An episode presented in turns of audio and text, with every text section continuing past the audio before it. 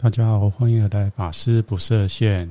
那不晓得台湾的听众朋友们，你们大家宅在家中两个多礼拜，过得还好吗？那其实这段时间呢，我自己在这个寺院里面的工作，也上一集有讲到嘛，就是也稍微改变了一下。我们现在就是没有到外面去，都是在寺院里面。那因为我现在住的这个寺院呢，跟我工作的寺院。有一小段距离，走路差不多三分钟啦，也没有很远呐。所以呢，就是这段时间偶尔会去到我工作的这个寺院里面，那就走路嘛。那走路其实我我我们这两个寺院中间有一个小小的湖，那这段时间我就感觉到蛮特别的，就是之前我经过那个湖，当然我们这个湖啊生态蛮丰富的，就是会有一些动物哦，那植物当然就不用讲。那我最近就发现说，诶，这个。动物出现，还有它们叫声，好像变得比较轻松跟比较多。那不晓得是因为人哈，就是大家现在都没有出来嘛，人比较少，所以这些动物的声音跟大自然声音就恢复到本来的样貌，还是说就是像去年我们看到其他世界哦国家这个疫情蔓延的时候，很多因为路上都没有车没有人，所以这个动植物。主要是动物啦，不是植物。动物就回到哦人类的这个道路上面。那为什么回回来呢？因为其实这些本来就是他们栖息地哦。那以上是我自己一个小小的观察啦。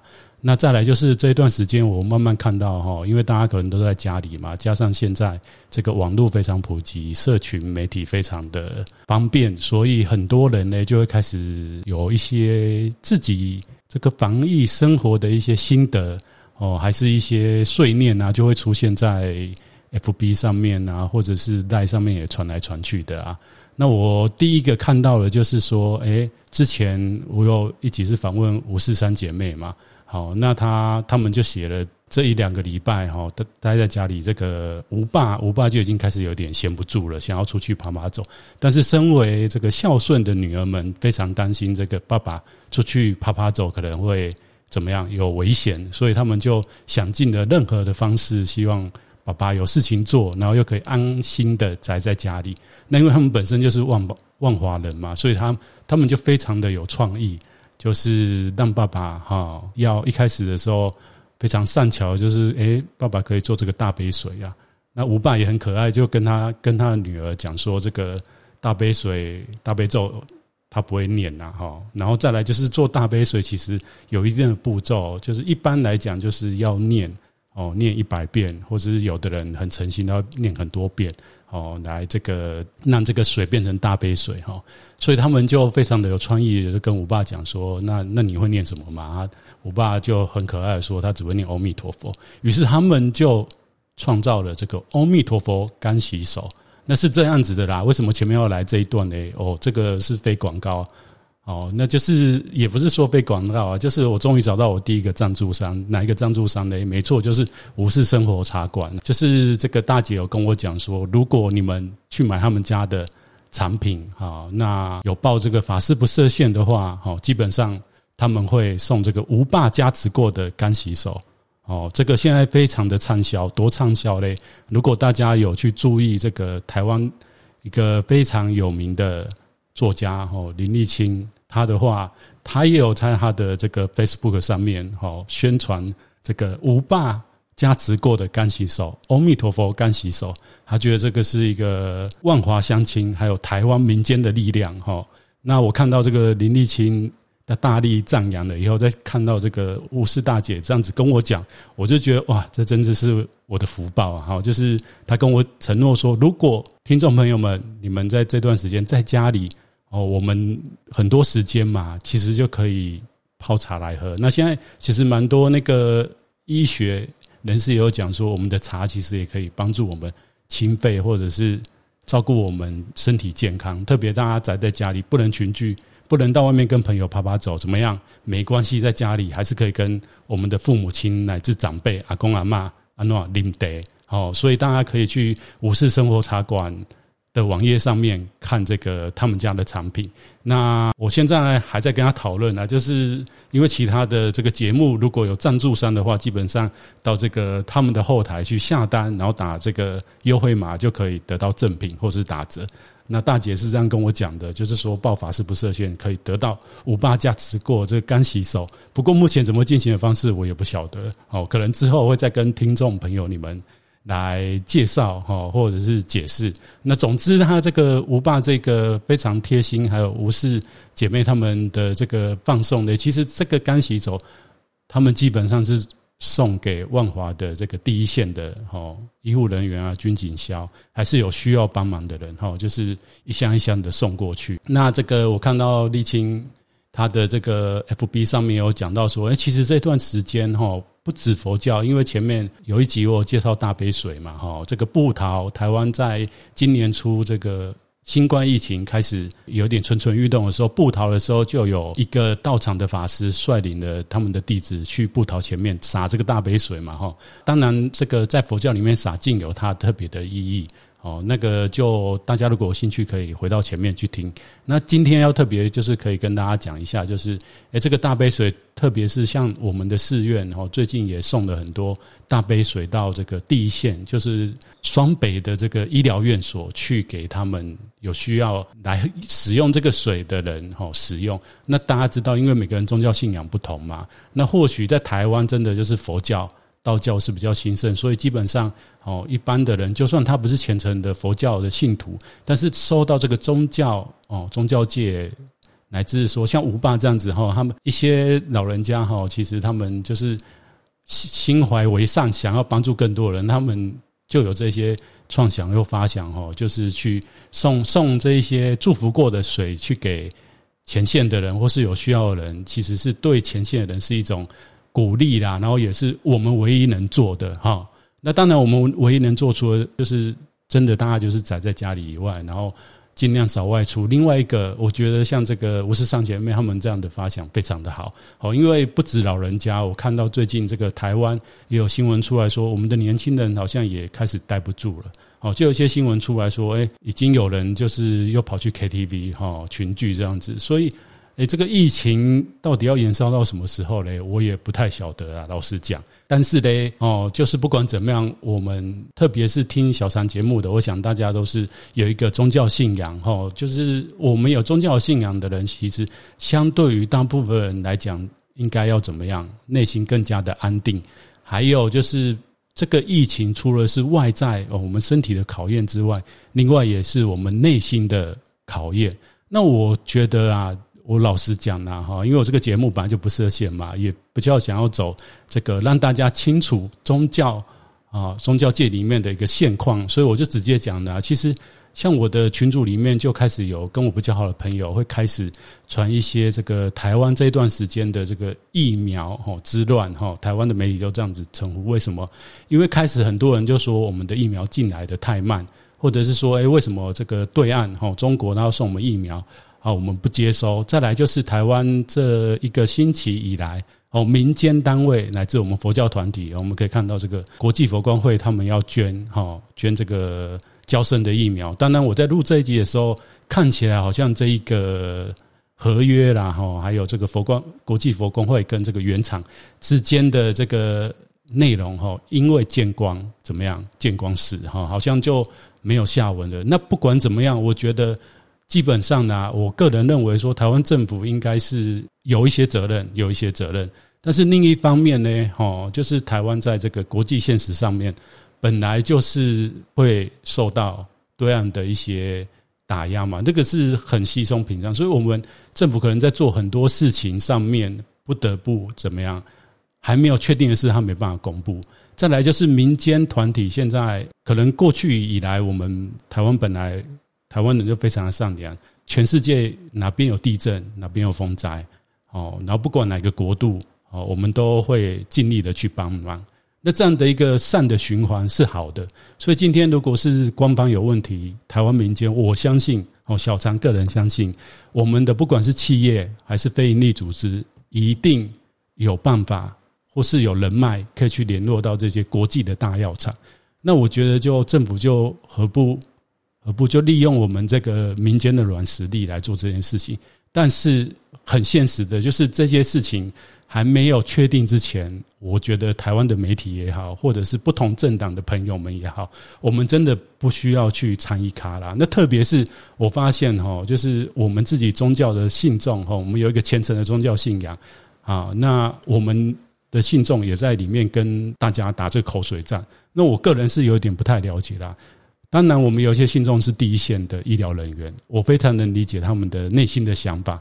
怎么说呢？因为他们真的是内外交迫。第一个，他们没打到疫苗。哦先不管他们在上个月、哦四月或是更早之前三月，这个 AZ 疫苗进来台湾的时候，他们对于这个疫苗哦有什么样的疑虑？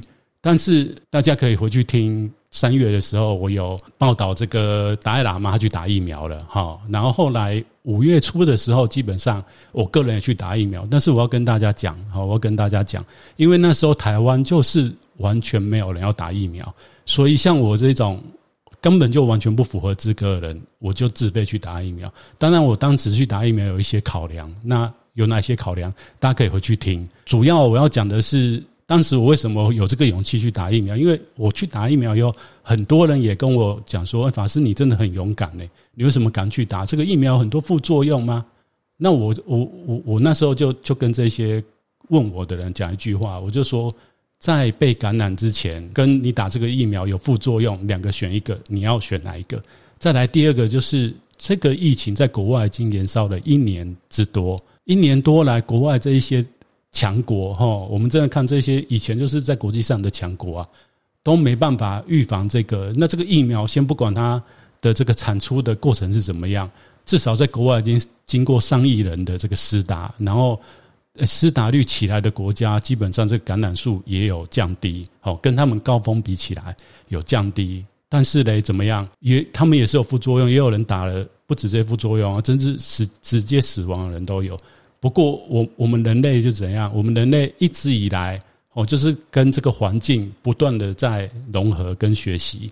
过去，我相信哦，以佛教的生命观来讲，过去我们如果在这个世界曾经哦出生过，然后又死亡过，在这个世界上一定有哪一世哪一生是得到病死亡的。那不一定，我们是跟医学相关哦，不一定我们得到这个病，然后接受治疗，被当老白老鼠，最后不成功死亡，但是。以科学来讲，就是物竞天择嘛。到最后，全世界的人类必须要跟这个新冠病毒取得一个平衡。什么叫平衡呢？就是要么我们全体免疫，对这个病毒以后完全它没有办法干扰我们；另外一个就是它以后可能跟这个感冒一样流感化，就是每年它都会来，每年它都会来。所以这个疫苗可能每年都会再打，每年都会再打。那我就问大家嘛。我们现在不打哦，那当然你有你的考量，我觉得 OK 啊。但是要不要有人打？如果说没有国外的那些人先做过人体实验，台湾人都去等现成，有可能吗？也不可能嘛。所以我当时又跟他讲说，如果台湾进来，然后没有人要去打，我第一个去打。为什么？因为早一刀，早要挨这一刀，晚要挨这一刀，迟到都要挨这一刀的。那你就早一点挨吧。我觉得。当然我没有办法代表其他人的立场，但是我当时的立场就这样，所以我就先去打了。那当然可能事后，好，我们不要说事后诸葛啦，就是证明，哎，我我先去打，所以我至少我现在有一定的抵抗力。但是我这边就是要跟大家分享说，你也不是打了这个疫苗以后就怎么样安心的，然后就赶快打，然后怎么样就去群聚。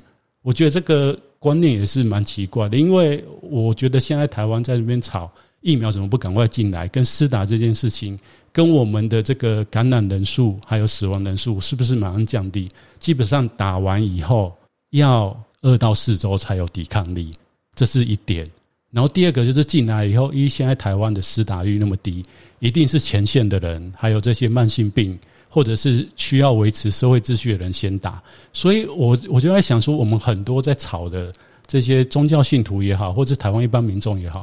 其实我们可以看出来，在草人大部分都是怎么样？全台湾施打超过一半以后，我们才打得到。我就不晓得大家在吵什么哦。那说到这个，我就要跟大家讲，其实上一集还是之前我访问这个王介駒教授嘛，我们就提到说，其实我们也不要说是上一集这个，应该相信最近大家就会发现，台湾的一些社会状况当然疫情是一个最主要，再来就是我们开始出现哦，大家内心的不安跟焦躁。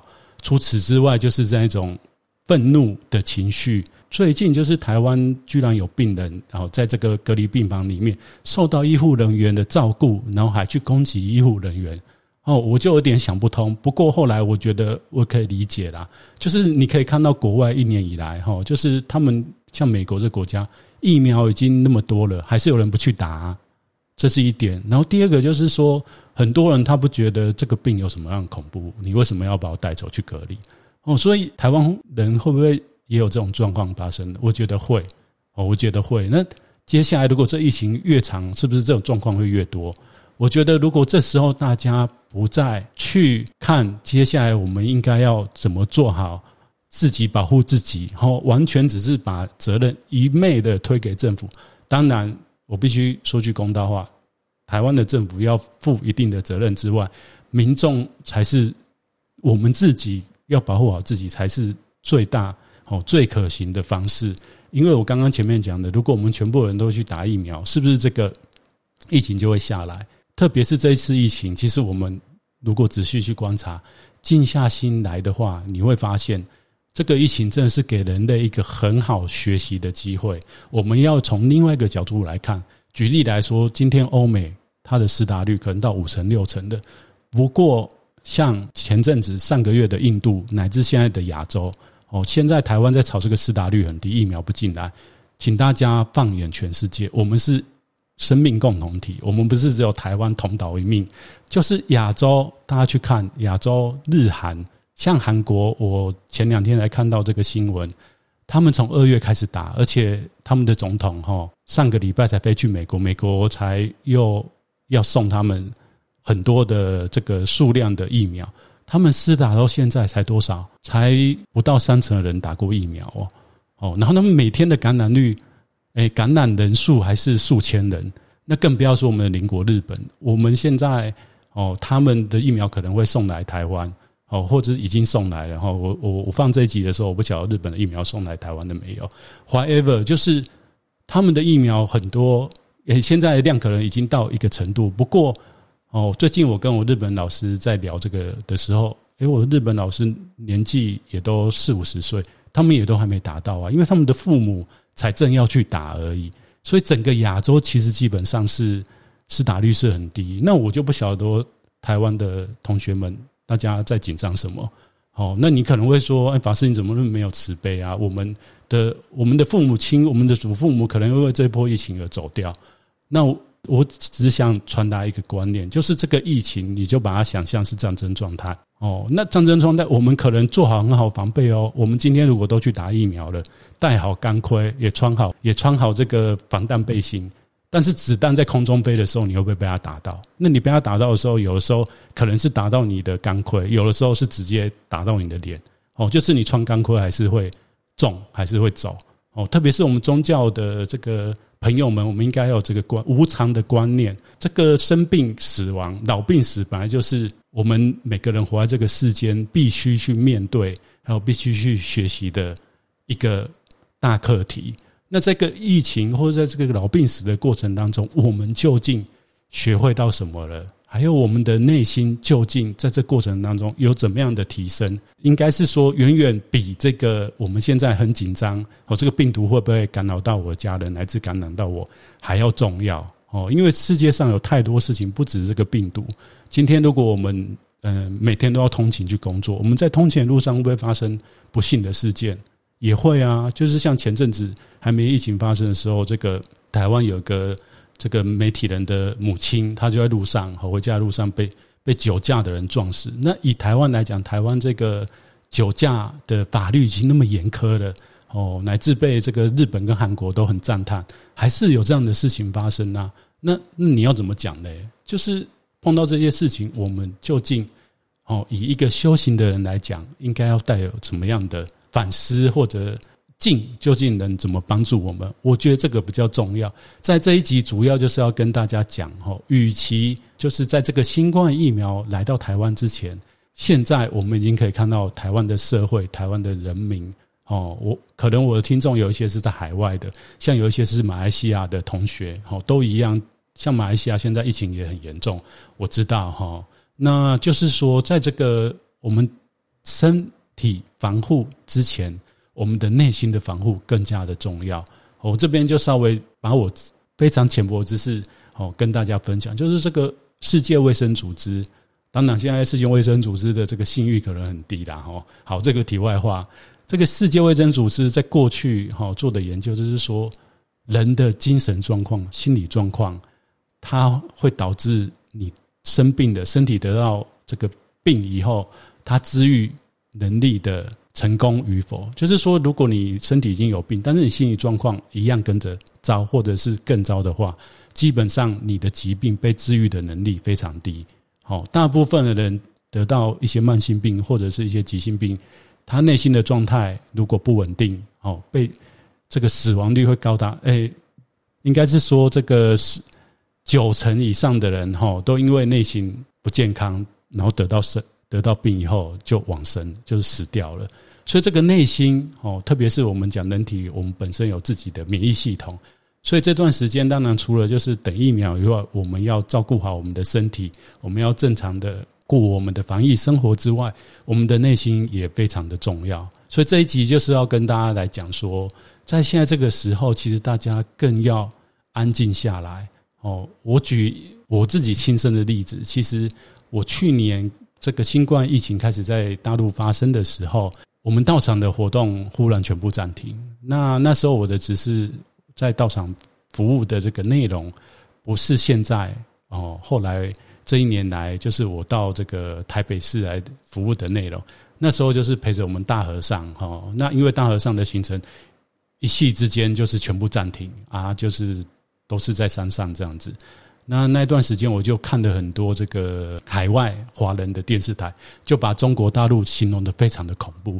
那第一天过去，第二天过去，我也觉得还好。不过到第五天、第六天，我就觉得我每天早上起来情绪非常的低落，然后我都觉得说这个病毒就在我身边哈。那当然这个是一个我自己亲身的。的的体验啊，那那那一段时间差不多两个礼拜哈，我就有点魂不守舍。那当然，我们道场生活是很规律的，我早上起来还是有早做，然后也要去这个上殿过堂，就是我们要参加早晚课这样子。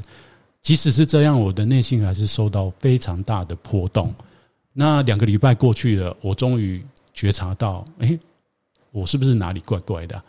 怎么说呢？第一个哈，就是。那时候的台湾完全都没有疫情，然后台湾的政府也非常的优秀，我们的边境控管非常的好，完全就是很少人哈得到新冠进来，那就算进来的，我们也马上把他后送哈到隔离病房去做治疗。那我就在想说，哎，真的是天下本无事，庸人自扰之哦。当然，现在台湾的情况可能跟我那时候的情况不能比，但是我要讲的重点是。有的时候，哈，光我们自己害怕，我们自己就乱了方寸。然后提到这一点，我可以跟大家讲一下。上个礼拜，哈，我打电话回我的叔家，也就是我妈妈那边。那他跟我讲了一件事情：最近，哈，我们家楼上的邻居确诊。那他说确诊的，诶，他跟对方联系上以后，其实他那天晚上就不知道为什么睡不着，然后早上起来就是觉得喉咙很干。然后也觉得身体很不舒服，那当然我我的妹妹就叫我要关怀我的母亲嘛，那我就打电话回去跟她讲说，你是你会不会太紧张？还有就是因为她也是虔诚的这个佛弟子，我就跟她讲说，呃，应该是你自己晚上没睡好哦，再加上这个现在台湾的天气有点不正常，气温忽高忽低的，因为最近又。有台风要进来的这个外围的环流哈，让台湾的气候很不稳定。我说应该是这些原因吧。哦，你自己要先安心哦，不要疑神疑鬼的。那特别是我也问他说，我们邻居他确诊，但是这一段时间你有没有看到他？那他也很如实的跟我讲说，哎，已经一两个礼拜没看到他他们的。那那一天为什么会知道他确诊？是因为那一天就是有一台救护车停到我们家的巷口。那他就看到我们楼上的那个那一家的先生先下来，那他戴着 N 九五的口罩，那他就在二楼探着窗户问说：“哎，这个某某先生怎么了？”那因为那个先生本来就有慢性病，他就没有讲话，就跟他比比一下那个 N 九五的口罩。那我的妈妈也不觉得怎么样，就直觉就想到说，因为这个先生他之前有慢性病，心脏方面的疾病哦，所以可能是不是因为不舒服，所以请救护车来接他去住院。后来就看到他们那一家的太太哦跟儿子也都戴着 N 九五口罩下来，然后救护车就开走。因为我们家巷口就是一一家面店嘛，那后来他他的他就有的时候吃完饭就会去散步嘛。就在我们家附近，那当然现在嗯没有群聚啦。他们就是我们家附近也都没人嘛，他就在散步。然后面口的那个老板跟他讲说会不会是确诊，于是我妈妈就是跟他用赖联络。不较晚的时间以后，他就回说他们确实是得到这个新冠肺炎。结果那一天我的妈妈就睡不好这样子，那我就打电话回去关怀她，关怀完她以后，隔了一两天她就说好像也没那么严重啊这样子。那当然，后来他们就自己消毒嘛，哈，然后再加上我母亲本来就没有跟他有有有什么样的互动，所以我在想说，有时候真的是我们自己吓自己。其实很多的时候，我们真的要把自己内心照顾好。再来就是我要跟大家分享，最近也有人开始在分享这个。达赖喇嘛吼，那时候印度疫情非常的严重的时候，有人就是去问达赖喇嘛说，这个疫情之下，其实大家都非常的不安。那达赖喇嘛就非常的慈悲，做了以下的开示。那我想也在这个节目跟大家分享。达赖喇嘛是这样讲说，这次的疫情，其实在全世界都是非常的严峻，它当然是非常大冲击我们人类的社会。那不仅造成我们生理上的伤伤害。特别也使我们大家心理上都遭受创伤。不过，在这个时候，我们更加应当保持心理层面上的平衡跟沉着的状态。那如果你没有得病，你其实不用一直去想说你会生病，因为这种过度的忧郁本来就是对我们没有好处、没有帮助。然后你也不用一直去思考说，如果我得到这个病以后丧命了怎么办？因为为什么呢？因为我前面有讲到，我们的生命哦，以佛教的生命观来讲，我们无始劫以来都不断的在六道轮回，在六道轮回当中，你一定有一世，可能不止一世，好几世都是怎么样老病死嘛？不是每一世都是得到善终，活到长寿。哦，走掉，特别是以前的时代，我们的这个科技没有那么发达，医学没有那么发达。那我们看人类的历史，我们有很多哦，人类到现在两千多年，我们几乎每每几百年哦，每几十年就有一个大的所谓的瘟疫。那可能现在的医学来讲是传染病，或者是以前没有这个抗生素，没有一些像现在的疫苗哦，可以去做这个这个病毒的。病毒的这个传染源的阶段，那我们人就大量的死亡，或者是战争，我们的死太多种，有各式各样的死。那生病的死只是一种，所以这个对于深层的生命观来讲，这个因生病而死这件事情，不是这一世我们才遭遇到的。所以我们应该想说，诶，在这个过程当中，我们怎么样好去丰富我们的生命，把握我们的生命。再来，更重要的是，听我的节目的朋友，大部分都是宗教人士。我们宗教更重视我们内心的升华跟提升。以佛教来讲，就是我们的这个身体是所谓的业报身。哦，因为我们的业力的关系，所以我们才出生在这个地球。那我们出生在这个地球，本来就是要受到这个地球哦，大家共同有的果报。那这个果报。会是有很多是好的，但是也有一些是不好的。那最主要的是，我们之所以这一生为人，就是因为我们内心有所谓的贪、嗔跟痴这三种病毒。特别大家其实可以回想一下，台湾，特别是台湾的朋友，我们过去这两三周，你因为这个疫情外境的影响，你究竟是增长你的贪嗔痴了，还是因为这个疫情？来哦，我们大家一起哦，不是只有你们哦，小常我也一样哦。其实我今天为什么要讲这个主题？因为我必须老实讲，我也是受到一些干扰。所谓的干扰，就是我们有很多信众就在讲说，哎，这个台湾政府到底在干嘛？哦，为什么疫苗哦，大陆要送我们，我们我们不拿哦？然后那个为什么我们都一直要坚持开发我们自己的疫苗，哦，到底把台湾人的命当做什么？我觉得这个真的是有点想太多，因为每一个疫情，当然疫情里面一定有所谓的这个灾难的政治学，哦，这个撇除这个以外来讲，哦，就是我们真的可以看到我们内心的贪嗔痴啊。什么叫我们的贪嗔痴？我我们想要选我们要的疫苗，这不是贪吗？疫苗就像我前面讲的。像五月初的时候，我去打疫苗，那时候很多人根本都不想打啊！啊，为什么不想打？因为我觉得那个疫苗不好啊，我撑啊，那我贪啊，我贪什么？我贪我想要打更好的疫苗，防护力更高的哦，莫德纳疫苗哦，Pfizer 疫苗，不是吗？大家就可以直接承认嘛，就是这样。那吃是什么？哦，我们现在很多消息根本就是跟着媒体风向，跟着政客的风向哦，一下跟你讲说，哦，这个台湾的疫苗才二期实验。才刚过三期都没做没过，然后我们的我们的政府就想要用这样的方式来大规模的接种，然后里面有什么利益的纠葛，然后大陆要送我们大陆疫苗有什么三期哦，那还有就是台湾政府怎么买疫苗很不积极啊哦，然后买的也都没来啊，各种各样的传闻。我前面讲的，大家请放眼全世界，疫苗荒就是我们政府就算跟国外买的疫苗量不够。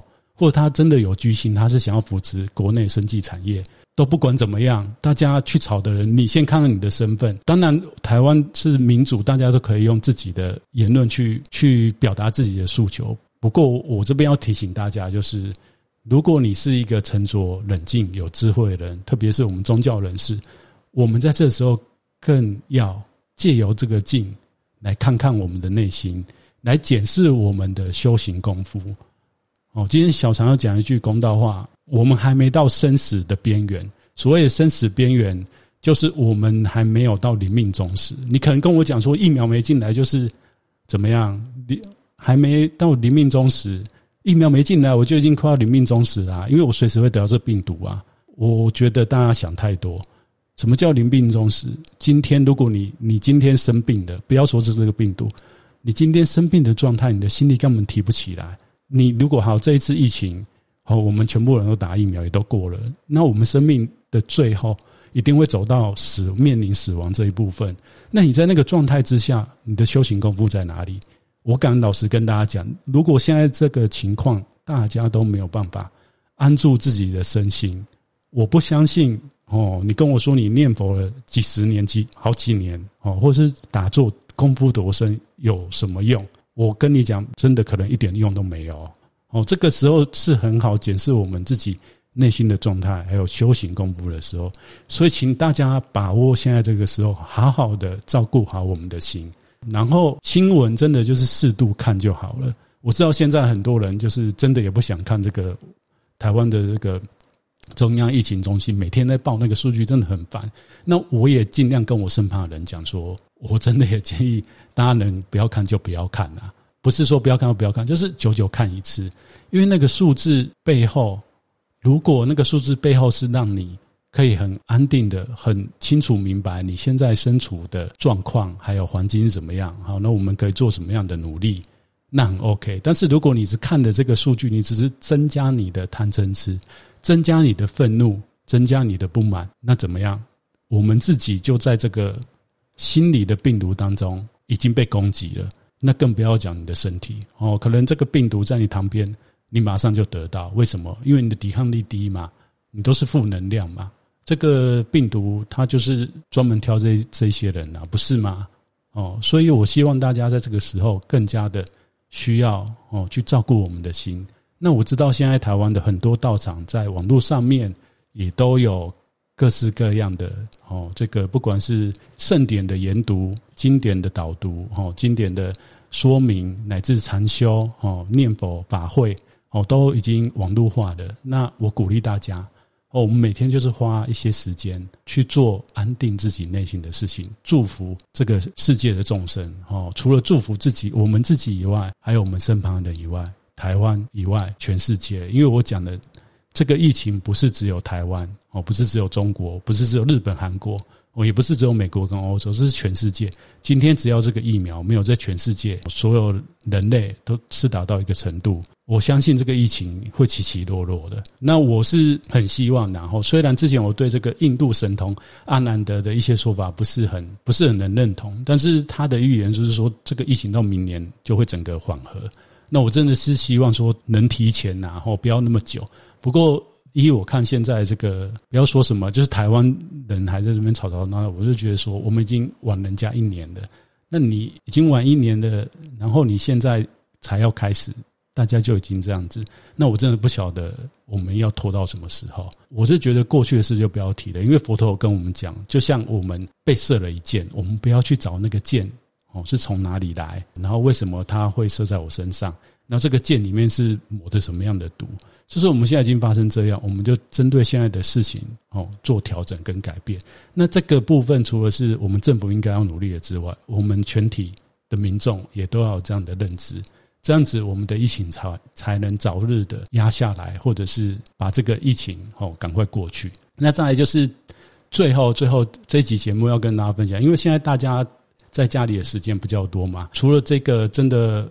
很负能量的东西，他大家可能都被搅在里面之外，我相信啊，我相信我听众朋友们应该有一些人哦，就是在这段时间真的好好的充实自己，充实是所谓充实自己，就是过去我们没有时间读的书，或是没有时间想看的剧、玩的游戏，这段时间哦，真的就比较多了。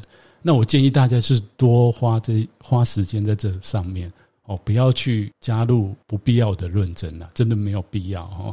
那最近我在网络上也看到这个大悲学院，大悲学院他们有一部纪录片，纪录片名称叫《回眸》哦。那他在我的这个脸书上面一直出现，我稍微看了一下，其实大悲学院基本上这个中敦法师跟德嘉法师，过去我们的寺院有请他们来跟我们分享，那他们在台湾已经。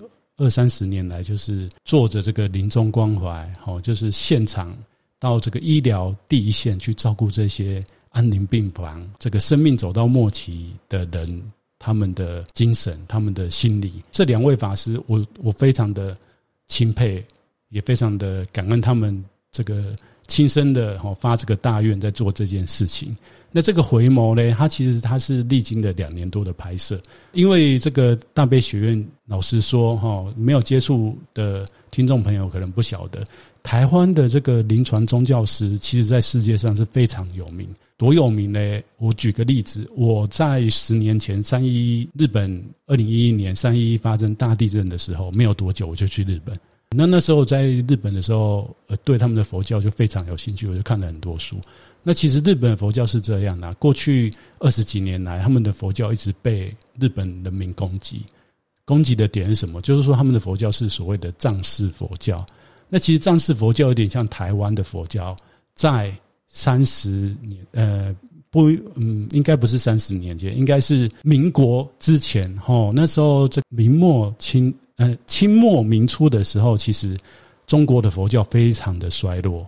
那也因为这样子，所以几个大德法师，特别是太虚大师，就是一直要把中国佛教现代化。那当然，当时还有所谓的这个虚云老和尚，好复兴的禅宗，然后这个印光大师、弘一大师推广戒律，哦，印光大师推广这个念佛。净土法门，哦，这个民国的四大师，哦，每个人都愿力非常的大，也让汉传佛教在低迷了那么久以后又起来。那特别是要讲太虚大师，就是他觉得这个佛教应该要与时俱进，然后再就是过去的佛教为什么会衰退？因为佛教在这个明清之后都会走向，一方面是因为世俗化，为了让一般民众都很了解，但是另一方面就是大部分那时候的。出家人都是做所谓的经忏佛事。所谓经忏佛事，就是家里有人往生，就去寺院找法师怎么样，凉凉凉凉凉念经哦。所以这部分的话呢，其实是过去中国佛教也被诟病。那日本佛教呢，不好意思，也是也是哈。特别是他们的这个江户时代这个檀家制度以后，让日本人哈家里有老人往生，就是附近的寺院找这个欧巴桑来念经。所以他们的这个整个系统，佛教传播的系统变得非常的僵化。那我二零一一年去的时候，就看到一些书哈，这个书是从两千年前后开始，日本有一些中壮年的僧人写的书，就是说佛教的日本佛教寺院改变吧。然后再就是三一之后，日本东北因为非常受灾非常严重，那那时候日本的佛教会结合了各宗派进到灾区去。今天我们去看这些报道，也都可以看到嘛，就是日本和尚在那个灾区一片凄惨的状况之下，很像那个战争过后被蹂躏了哈，都没有房子，都是东倒西歪，在那个没有人的地方合葬，很虔诚的在那边诵经。哦，这边安抚死去的人们，所以再一次让日本佛教被日本人人民看到，然后再来就是他们开始要推这个临床宗教师，所以台湾的这个大悲学院其实后来就是他们的这个临床宗教师的学会有来台湾取经，另外就是在这个天主教梵蒂冈教廷哦，我们的这个这两位法师也有受邀受教宗之邀到那边去分享台湾在这个。临床宗教上面，对于这些这些人哈，对于台湾台湾民众这个在临终的这个灵性关怀，所以基本上我我是非常佩服这位两位的法师。所以在这段时间，其实大家如果有时间，也有对这块有兴趣，大家可以去博客来，或者是去书店，乃至因为我不太晓得现在台湾的这个图书馆，当然现在都封闭，可可是可不可以网络借书哈？不管怎么样哈。如果可以，其实也是可以去买这本书。这个书名叫做《生死奥秘：十六个生命的灵性对话与临终学习》。这一本书已经出来应该快五年了。它里面其实有讲到非常多的观念，包括这两位法师他在台湾从事这个灵性关怀几十年来的一些故事。然后特别特别特别重要，是讲三遍。特别重要的就是在佛教的观念里面，我们人在面临死亡之前的一个所谓的四大分解，地水火风的分解，还有我们意识要离开这个世间会有什么样的状况，法师都在这一本书里面写得非常的清楚哦。所以请大家如果有兴趣的，大家真的可以在这段时间请来看呐。特别是这个疫情在台湾延烧的时候，我想大家对生命特别生死特别有感觉。哦，其实是蛮值得请来看。那我要讲的就是说，哈，在我的脸书上面，这个大悲学院它的这个纪录片《回眸》，他们有在募资。那我是就是这这一次就真的是非广告了哈，不是节目一开始在那个跟这个我是三姐妹的合作哈。这个《回眸》其实他们没有找小禅代言，不过呢，哈，我非常想要替他们打广告哈，就是听众朋友们如果。你们觉得这个台湾的灵性关怀值得让更多人知道？还有这部片真的也拍得蛮感人，大家可以去 Google 一下，看一下他们释放出来这个短短的几分钟的预告片。小常非常替他们好跟大家来募资，大家可以其实上他们的网站去护持。那当然，他们护持就是之后这个影片出来可以去看，或者是送你实体的这个片这样子。那它有不同的付款。那个护持方式，你们大家就自己去看。那这个也不是他们找我的，纯粹就是我觉得这个是很值得推广的东西。好了，这一集节目就跟大家分享到这里。那最后就是还是要祝福台湾的民众们、好听众朋友们，乃至全世界的听众朋友们，后我们一起每天用一小段的时间来做安定自己新的工作，然后提升我们心灵的防护力。并且将这份功德回向给全世界的众生。